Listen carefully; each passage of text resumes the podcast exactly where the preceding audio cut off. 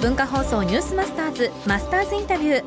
今週のインタビューはチロルチョコ株式会社の松尾俊彦会長。今日はチロルチョコの商品開発に長年携わってきた松尾会長にチロルチョコの本質について伺います。チロルチョコはカルトだという松尾会長のロックな考え方とは、えー、カルトなブランドにしたいという思いがあるそうですが、はい、これやっぱそうですか？これは僕はあの20代で会社に入った時にそのチロルチョコってどういうブランドにしようかって考えて、はい、うん、やっぱりあの大手メーカーのようなブランドには到底なりえないしで自分自身もあのカルトななんとか文化っていうのが好きなのでやっぱそういうブランドになれたらいいなと思ってこういろいろやってきたわけですけどね。やっぱりあのまあもともとアートが好きだしアメリカ行ってた頃にあのアンディ・ウォーホールが大好きになって、はい、でああいうこうキッチュなブランドって日本にないので、うん、まあ、そういうものを目指したっていうところはありますね。こうビジネスとアート、うん、ポップなアートっていうものをこうやったその非常にこうあり方そのものがこうかっこいいですよね。かっこいい、はいでも出てますよ十分。ありがとうございます。出てます出てます。治療チョコは何ですか？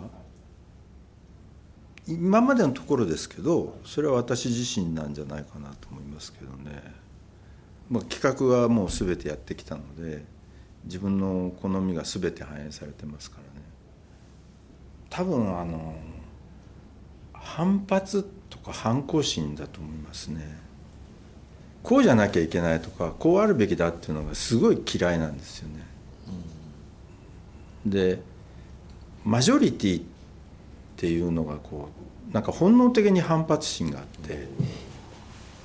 昔いじめられっ子だったんですよ。だからそのいじめるっていう行為は必ずそのマジョリティがマイノリティに対して行う行為なんですね。だからそそういう小学校とかの体験があったからじゃないですかね。分かんないけど。自分の中にすごいこうマジョリティに対してのその反発心っていうのがこうすごいこう培われて権威とかこう大きいものでこう上からこうガッと抑えられるものに対してはこう本能的にこう反発しちゃうんですね。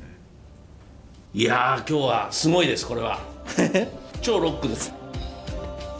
社長自身がロックでしたやっぱり。反骨心。いわゆるマイナーないわゆるマジョリティにこう対抗するね。パワー。チロルチョコでもメジャーになっちゃったからな。うんそんな感じです。はいこのマスターズインタビューはポッドキャストラジオクラウドでもお聞きいただけます。ニュースマスターズの番組ホームページをご覧ください。明日は松尾会長に商品開発のコツそして人の育て方について伺います。文化放送マスターズインタビューでした。